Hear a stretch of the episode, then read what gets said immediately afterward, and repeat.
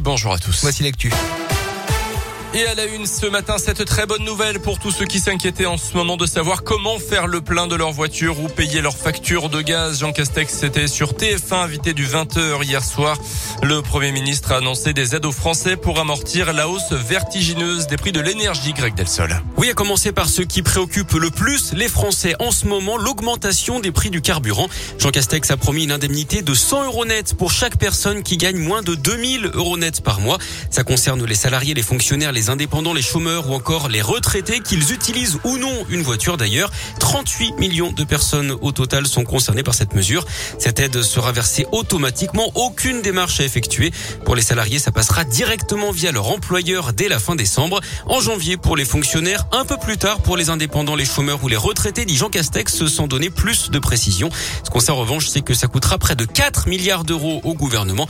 Quant au prix du gaz, il sera bloqué pour toute l'année prochaine et pas seulement jusqu'au mois d'avril comme c'était prévu au départ. Merci Greg. Et notez qu'à partir de 2023, les consommateurs payeront un peu plus cher le gaz que les cours du marché. C'est pour que les sommes non payées par les abonnés en 2022 soient progressivement récupérées par les opérateurs. Reste de l'actu en Auvergne, des transports en commun gratuits le week-end à Clermont et surtout le périmètre du SMTC. Ça sera à partir du 4 décembre prochain. Annonce a été faite hier. Une expérimentation prévue pour une durée de 24 mois.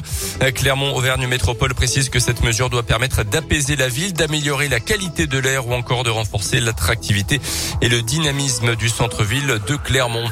On en parlait hier. Le conflit est parti pour durer entre la direction du CHU Gabriel Montpied et les agents de l'unité Rameau qui craignent une fermeture de leur service en fin d'année. La réunion entre les deux parties n'a rien donné hier matin. Une grève illimitée a donc débuté ce matin. Dans l'actu aussi, l'incarcération de trois pudomois mis en cause dans une tentative de meurtre en Haute-Savoie fin juin.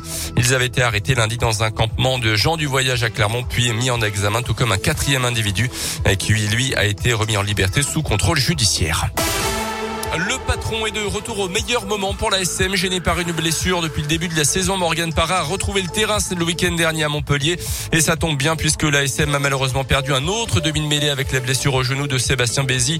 Avec Parra aux commandes, le Clermont a décroché son premier succès à l'extérieur cette année à Montpellier, mais la priorité pour Morgan Parra, c'est bien d'enchaîner les succès avec la réception de Pau des demain. On l'écoute.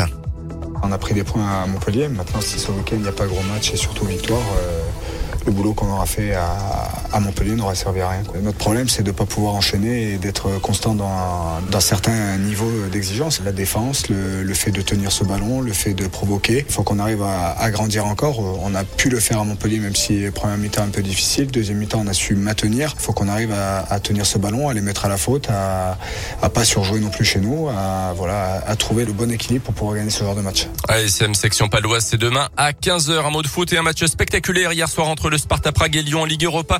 Après avoir été mené 2-0 au bout de 20 minutes, les Lyonnais ont finalement emporté 4 buts à 3. Un hôtel match nul de Marseille contre la Lazio Rome et la victoire de Monaco au PSV Eindhoven. Demain, clairement à Nantes. Hein. Eh oui, en championnat. En championnat, on espère confirmer la victoire face à Lille.